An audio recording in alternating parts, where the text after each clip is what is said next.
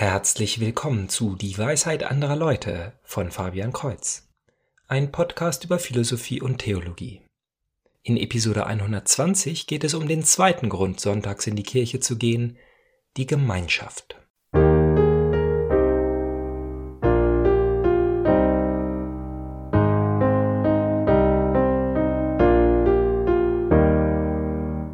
Der heutige Grund ist vielleicht etwas kontrovers, in dem Sinne, dass er für einige Menschen unangenehm ist und für andere zu stark und letztlich der einzige und Hauptgrund in die Kirche zu gehen. Ich möchte zuerst auf die ersteren eingehen. Eine sehr starke Entwicklungsrichtung in der heutigen Zeit ist der Trend zum Individualismus. Das mag an dem Wachstum und der Wichtigkeit der Informationstechnologie liegen, die ein Selektionsvorteil für solche Menschen ist, die gern lange Zeit alleine mit ihrem Computer sind. Die Einschränkungen durch die Corona-Pandemie haben der Sache sicher nicht geholfen, denn sie erwecken in uns die Angst vor anderen Menschen als mögliche Infektionsträger oder unschuldige Opfer unserer eigenen Krankheit. Und letztlich der Unwille, sich mit anderer Leute Meinung auseinanderzusetzen, führt zu Unfriede und Trennung. Die Kirche soll aber ganz anders sein. In der letzten Episode habe ich bereits berichtet, wie natürlich sich die frühen Christen mindestens einmal pro Woche zum Gottesdienst versammelt haben. Auch die Metaphern, die Jesus auf die Kirche anwendet, geben uns das Bild einer tiefen Zusammengehörigkeit. Er ist der Weinstock, wir sind die Reben. Das bedeutet nicht nur, dass wir mit ihm verbunden sind, sondern auch, dass wir durch ihn mit allen anderen verbunden sind. Paulus vergleicht die Kirche im ersten Brief an die Korinther mit einem Organismus, in dem viele Organe sind. Durch den einen Geist wurden wir in der Taufe alle in einen einzigen Leib aufgenommen, Juden und Griechen, Sklaven und Freie, und alle wurden wir mit dem einen Geist getränkt. Auch der Leib besteht nicht nur aus einem Glied, sondern aus vielen Gliedern. Wenn der Fuß sagt, ich bin keine Hand, ich gehöre nicht zum Leib, so gehört er doch zum Leib.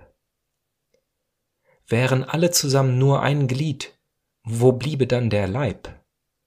So aber gibt es viele Glieder und doch nur einen Leib. Das Auge kann nicht zur Hand sagen, ich bin nicht auf dich angewiesen, der Kopf kann nicht zu den Füßen sagen, ich brauche euch nicht. Im Gegenteil, gerade die schwächer erscheinenden Glieder des Leibes sind unentbehrlich.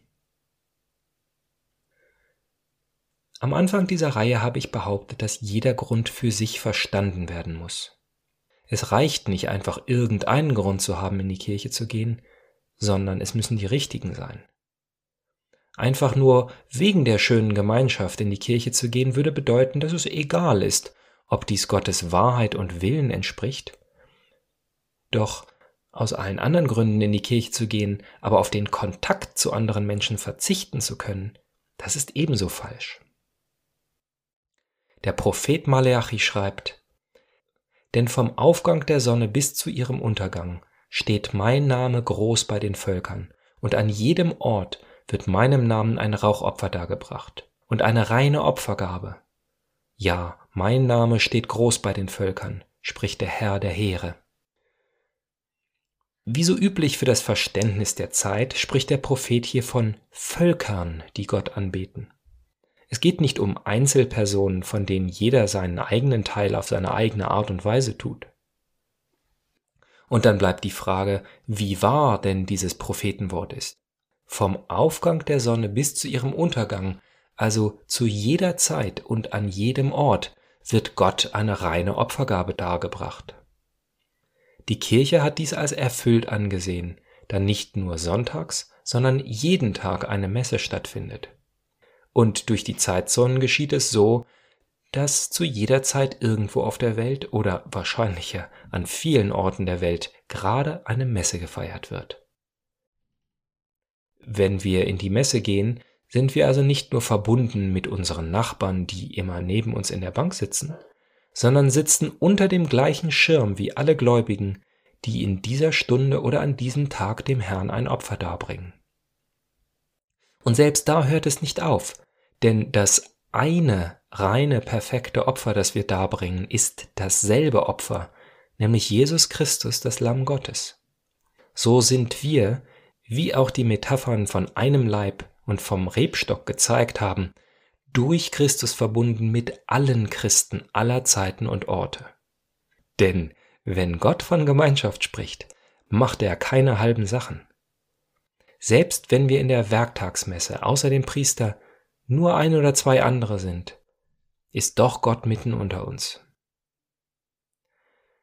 Gemeinschaft, Freundschaft, Liebe zueinander sind nicht einfach nur gute Sachen, die Gott zu Beginn geschaffen hat, wie frisch gebackenes Brot oder ein lustiges Spiel.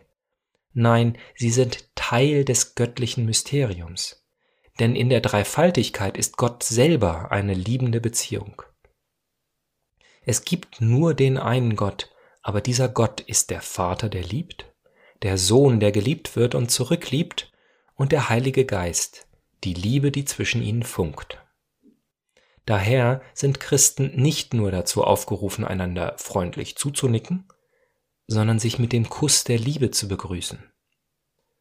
Es ist bereits ein enormer Kompromiss mit der Prüderie unserer Gesellschaft, dass aus pastoralen Gründen der Friedensgruß zu einem Händeschütteln reduziert wurde. Und dann ist da noch diese seltsame Passage am Ende des dritten Kapitels bei Markus. Einige Mitglieder von Jesu Familie kommen zu einer Versammlung, in der Jesus anderen Menschen lehrt. Er macht plötzlich einen Punkt daraus, die Gläubigen, die, die seinem Wort folgen, höher zu bewerten als die natürlichen Blutsfamilienbande. Im Kontext der Zeit muss das sehr kontrovers gewesen sein, denn was ist für einen Israeliten aus dem Stamme Juda wichtiger als sein Stamm, seine Familie? Nun, Jesus sagt, dass die Glaubensgemeinschaft die wahre Familie ist. Und wie man in den allerfrühesten christlichen Schriften und den Briefen des Paulus sieht, haben sich die Gläubigen zunächst Brüder und Schwestern genannt, bevor der Name Christen sich als Bezeichnung durchgesetzt hat. Sollten wir also leichtfertig früher aus der Kirche weggehen, weil dringende Familienangelegenheiten uns dazu zwingen? Die säkuläre Gesellschaft kann den Wert der menschlichen Beziehung nicht von anderen geschaffenen Freuden unterscheiden. Man glaubt, dass man mit genug Essen, Sex und Fernsehen auf andere Menschen verzichten kann, wenn man halt selber so gebaut ist. Jedem das Seine. Gott hat uns eine andere Botschaft gegeben. C.S. Lewis betont dies in Brief 16 von Dämon Screwtape an seinen Neffen Wormwood. Äh, Dienstanweisungen für einen Unterteufel ist ein Buch von Briefen, in denen ein erfahrener Teufel einem jungen Versucher beibringen will, wie man das christliche Leben am besten zerstören kann. Der Feind, der zuweilen erwähnt wird, ist in diesem Fall natürlich Gott. Mein lieber Wormwood, du erwähntest in deinem letzten Brief beiläufig, dass dein Patient seit seiner Bekehrung immer noch eine und dieselbe Kirche besucht und dass er sich dort nicht voll befriedigt fühlt.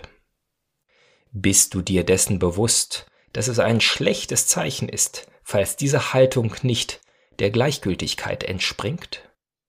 Sicherlich weißt du, dass es für einen Menschen, der nicht vom Kirchgang kuriert werden kann, das Nächste und Beste ist, ihn in der ganzen Nachbarschaft herumzuschicken, um nach der Kirche zu suchen, die ihm zusagt und das so lange, bis er zum eigentlichen Feinschmecker oder Kenner in Sachen Kirche wird. Die Gründe sind klar. Erstens sollte die Pfarrgemeinde immer angegriffen werden, denn da sie eine Einheit im Raum und nicht eine Einheit von Sympathien ist, bringt sie Leute verschiedener Stände und physischer Veranlagung zu einer Vereinigung, wie sie vom Feind gewünscht wird. Das Prinzip der freien Gemeindebildung macht andererseits jede Kirche zu einer Art Club und schließlich, wenn alles gut geht, zu einer Clique oder Partei. Zweitens macht das Suchen nach der passenden Kirche den Menschen zum Kritiker, während der Feind wünscht, dass er Schüler sei.